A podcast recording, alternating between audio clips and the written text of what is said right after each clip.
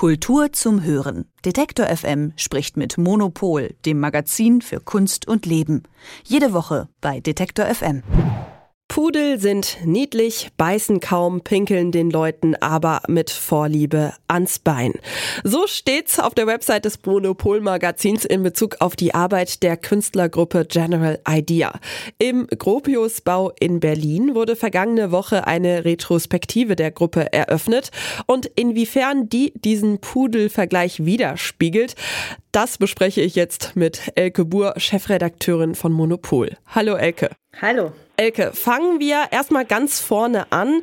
Wer sind, beziehungsweise in diesem Fall muss ich vielleicht genauer sagen, waren General Idea? Also General Idea war eine kanadische Künstlergruppe, Felix Parz, Jorge Zontal und A.A. Bronson, die 1967 äh, begonnen haben zusammenzuarbeiten. Ähm, dann zwei von denen sind leider dann an AIDS gestorben, Anfang der 1990er Jahre. Und äh, es ist nur noch A.A. Bronson übrig, der mittlerweile in Berlin lebt und der auch einer derjenigen war, der, glaube ich, viel dafür getan hat, dass es jetzt diese große Retrospektive im Gropiusbau in Berlin gibt. Was macht denn die Arbeit der Gruppe aus? Also welche Themen stehen da im Vordergrund? Das ist ganz interessant. Die, haben, die kamen halt erst aus so einer, hatten erst so ein größeres Künstlerkollektiv, ist äh, alles so ein bisschen hippie-mäßig. Dann haben sie äh, nur noch diese drei schwulen Männer äh, sich zusammengefunden und äh, haben halt zu dritt in dieser Konstellation gesagt, okay, wir, wir sind eins, wir machen jetzt zusammen Kunst.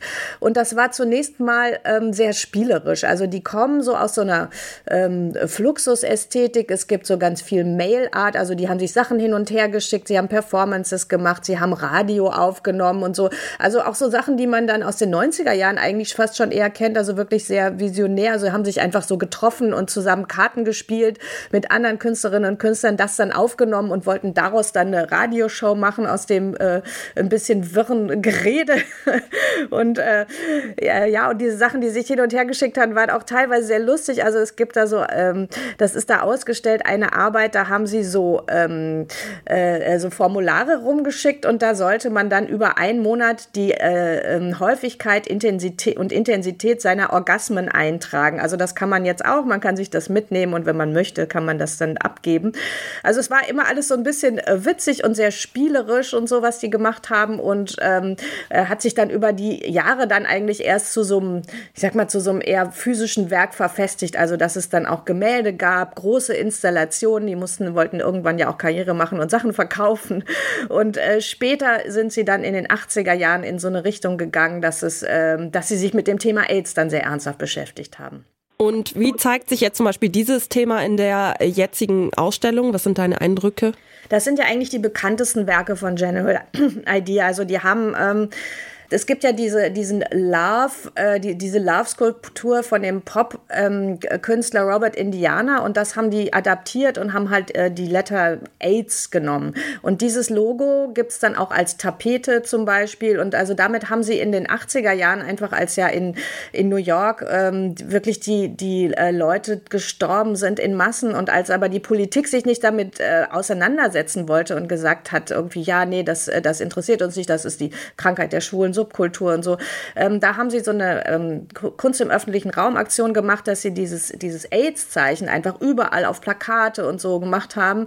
Das war sehr, sehr wichtig damals und ähm, das spiegelt sich jetzt in der Ausstellung. In, äh, da sind ganze, ganze Räume sind wirklich mit diesen AIDS-Zeichen ähm, tapeziert und davor wiederum sind dann Werke gehängt oder stehen Sachen. Also das ist auch sehr anrührend. Es gibt so eine, eine dieser AIDS-Wände und davor stehen drei leere Stühle, einfach als Erinnerung an die Gruppe, die es nicht mehr gibt. Oder es gibt dann, ähm, haben sie ähm, so ein, äh, von Fontana gibt es ja diese geschlitzten Bilder, das haben sie adaptiert und das äh, vor so eine AIDS-Wand gehängt. Und das ist dann praktisch das Zeichen für die versehrten Körper, auch für den, ähm, äh, für die Krankheit, für den, für den drohenden Tod. Und äh, das finde ich wirklich recht anrührend. Also es ist nicht, es ist nicht brutal, also es ist immer noch so in dieser Pop-Ästhetik. Und ich glaube auch, dass das für die ähm, wirklich, es war, war ja nicht ihre Idee, also die wollten keine politischen Aktivisten sein, die haben eigentlich eine ganz spielerische Kunst gehabt und die wollten ihr, ihren queeren Lifestyle wollten sie zeigen und sie wollten zeigen, sie wollten glamourös sein und so. Und dann ist diese Krankheit natürlich sowas von dazwischen geschlagen für sie. Und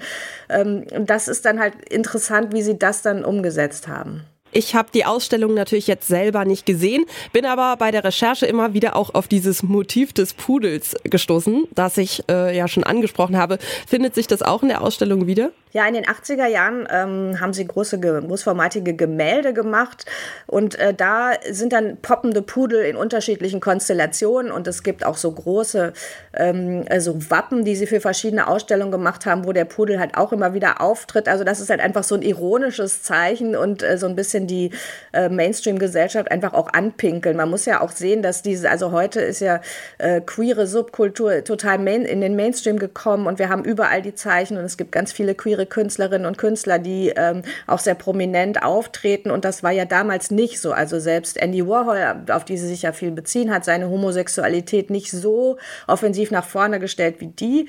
Ähm, und ähm, deswegen ist es äh, auch wirklich eine, eine Alleinstellungsmerkmal oder da sind sie auch äh, Vorreiter gewesen. Das klingt also auf jeden Fall spannend. Kannst du also eine Empfehlung aussprechen für diese Ausstellung? Ich finde das schon eine interessante Ausstellung, wobei man auch ähm, merkt, also ich finde sie so ein bisschen, ähm, also der, der, der A.A. Bronson wollte sich und seiner Gruppe da schon so ein Denkmal setzen. Ich finde es ein bisschen überproduziert. Also es ist alles irgendwie, äh, also einerseits ist die Kunst ja so spielerisch und ephemer eigentlich und dann ist halt wirklich alles so perfekt. Die Werke sind dann irgendwie, es ist alles sehr groß und eine Materialschlacht und was ich wirklich... Äh, nicht schön finde, es gibt, äh, der Gropiusbau hat so einen ganz tollen ähm, Innenhof, der ist riesig und da muss man sich halt immer überlegen, was stellt man da rein. Und da haben sie ein Werk aus den, ähm, aus 1990 oder so, Anfang der 90er installiert und das ist wie so ein Eismeer, aber aus Styroporplatten und darauf sind dann so Robben. Und ähm, das damals sollte das dann irgendwie darauf hinweisen, dass äh, man sich irgendwie mehr für Robbenbabys als für äh, HIV-Positive interessiert. Aber heute sehe ich einfach nur ein riesiges Meer aus Styropor Styroporplatten und das finde ich wirklich, also aus ökologischen Gründen und so weiter, da steht zwar extra, die werden hinter recycelt, aber ich möchte trotzdem einfach kein äh, Eis mehr aus Styroporplatten in einer Ausstellung sehen. Also das ist so ein bisschen, da, da hat vielleicht auch A.A. Bronson nicht mehr so das Gefühl dafür, was heute eigentlich äh, so wichtig ist und das finde ich dann so ein bisschen schade. Aber ähm, als äh, historische Gruppe irgendwie, also ich ist schon, ich, ich sehe es schon ein, dass es gut ist, eine große Ausstellung von denen jetzt zu machen. Also es ist schon schön, dass sich auch einfach mehr Leute damit beschäftigen und vor allen Dingen, dass man halt sieht, dass ganz viele Sachen, die heute wichtig sind, von ihnen schon vorweggenommen wurden. Das sagt Elke Buhr. Die Ausstellung General Idea könnt ihr bis zum 14. Januar besichtigen. Vielen Dank, Elke, für deine Eindrücke. Sehr gerne. Kultur zum Hören. Detektor FM spricht mit Monopol, dem Magazin für Kunst und Leben. Jede Woche bei Detektor FM.